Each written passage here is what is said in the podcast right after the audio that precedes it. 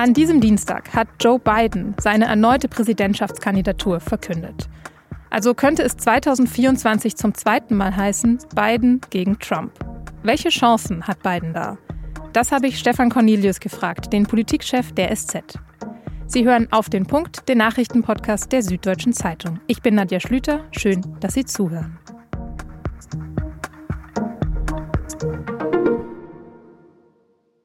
Monatelang hat er Andeutungen gemacht. Und am Dienstagmittag deutscher Zeit war es dann da. Das Video, mit dem Joe Biden offiziell seine zweite Präsidentschaftskandidatur verkündet hat. Und er steigt gleich ein mit einem ganz großen Wort. Freedom. Freiheit. Die persönliche Freiheit, die sei fundamental für die USA und ihre Menschen. Aber im ganzen Land, sagt Biden, würden MAGA-Extremisten diese Freiheit angreifen, also die Anhänger von Donald Trump. Der Gegner ist also direkt mal klar. Auch ansonsten ist das Video ein Statement gegen die reaktionären Strömungen im Land, also zum Beispiel gegen Steuersenkungen für Reiche, Abtreibungsgegner und Homophobie. Und als Gegengewicht dazu sieht man dann in dem Video auch ein buntes, multikulturelles und ziemlich gut gelauntes Amerika. Let's finish this job. I know we can. Because this is the United States of America. There's nothing, simply nothing we cannot do if we do it together. Der Slogan für Bidens Wahlkampf wird auch am Ende nochmal eingeblendet. Let's finish the job. Lass uns den Job zu Ende bringen. Und der fasst auch schon ganz gut zusammen, was für diese erneute Kandidatur von Joe Biden spricht. Nämlich, dass er in seiner Amtszeit ja einiges erreicht oder zumindest angestoßen hat. Da sind zum Beispiel die großen Investitionen in die US-Infrastruktur oder der Inflation Reduction Act, mit dem Biden den Klimaschutz vorangebracht hat. Und die amerikanische Wirtschaft hat sich während seiner Präsidentschaft erholt. Während der Pandemie lag die Arbeitslosigkeit zeitweise bei mehr als 14 Prozent. Heute sind es nur noch 3,5 Prozent. Aber wenn man die Amerikaner fragt, sind die eigentlich gar nicht für eine weitere Kandidatur von Biden. Nur etwas mehr als ein Viertel hat sie sich gewünscht. Und selbst bei den Demokraten nicht mal die Hälfte. Warum? Und ob Biden immer noch der beste Gegenkandidat für Donald Trump ist, darüber habe ich mit Stefan Cornelius gesprochen. Er leitet das Politikressort der SZ. Stefan, wir haben das Video gerade zusammen angeschaut, das Wahlkampfvideo. Was denkst du darüber? Wie fandest du es?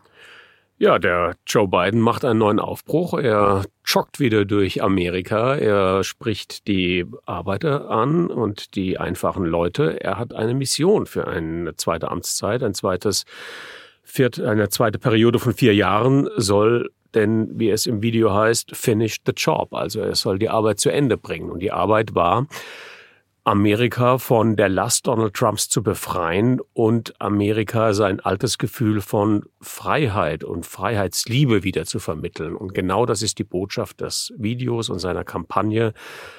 Bring back freedom oder lasst uns die Freiheit erhalten, lasst uns nicht zurückfallen in diese düstere, klamme Trump-Zeit.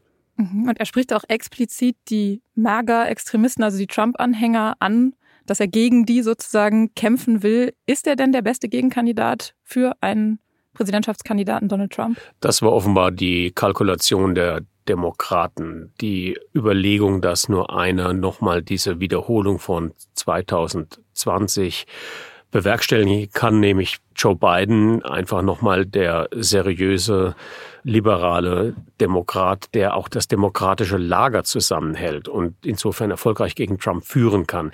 Die Frage ist, was motiviert die Partei oder was motiviert den Mann, diese Kandidatur zu machen? Es gibt sehr, sehr viele Gründe, aber der wichtigste wird wohl sein, dass die Demokraten sich auf niemanden verständigen können, der gegen Trump diese Schlagkraft hätte.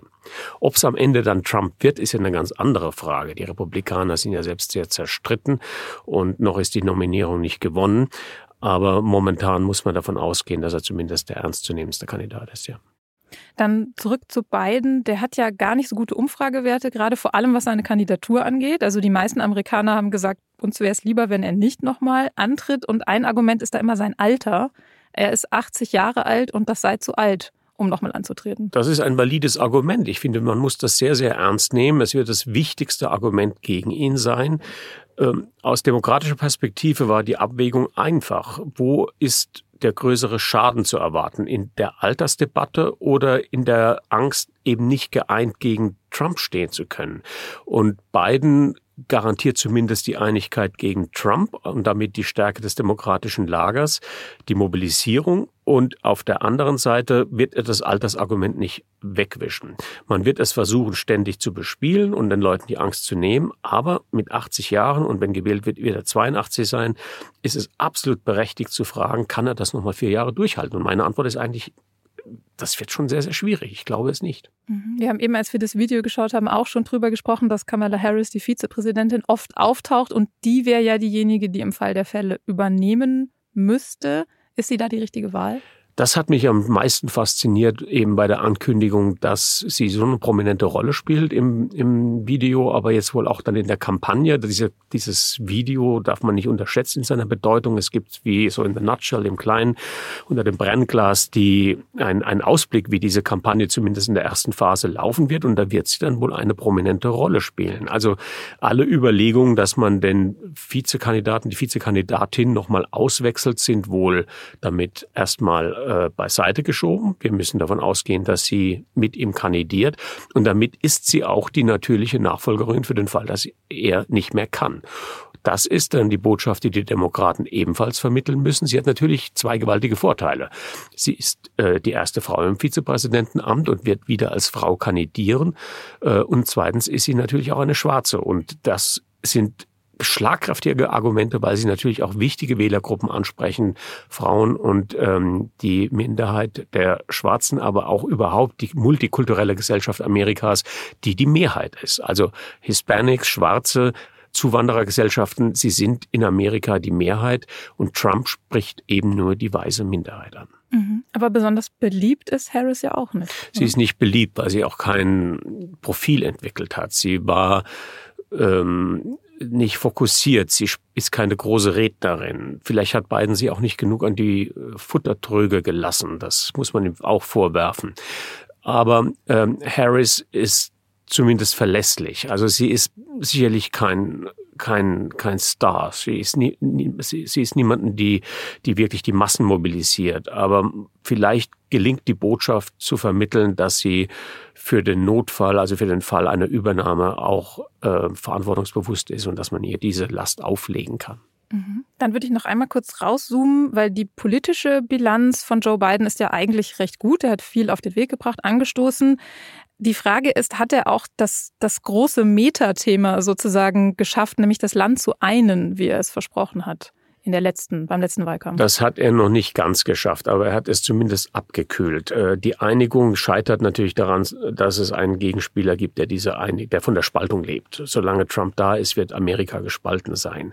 Aber Biden hat den Amerikanern zumindest gezeigt, dass dieses Land sich regieren lässt. Amerika hat ein enormes Wachstum, den Leuten geht es nicht schlecht.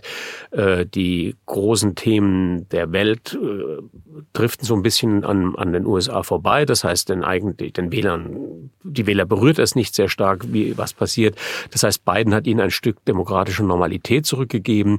Und was diesen Wahlkampf bestimmen wird, sind die Themen, Liberalität, eben genau diese Freiheitsthemen, die Biden angesprochen hat, auf der anderen Seite eben gegengespielt durch die Angriffe auf die Wokeness-Bewegung, auf die progressive Bewegung, äh, über Schulfragen, über die Frage, werden Bücher verboten, äh, wie wird äh, mit Frauen umgegangen, Abtreibungsrechte und so weiter. Das ist genau das, was den Wahlkampf ausmachen wird. Es geht eigentlich um die innere Verfasstheit Amerikas, um den konservativen Kern und um die Liberalität.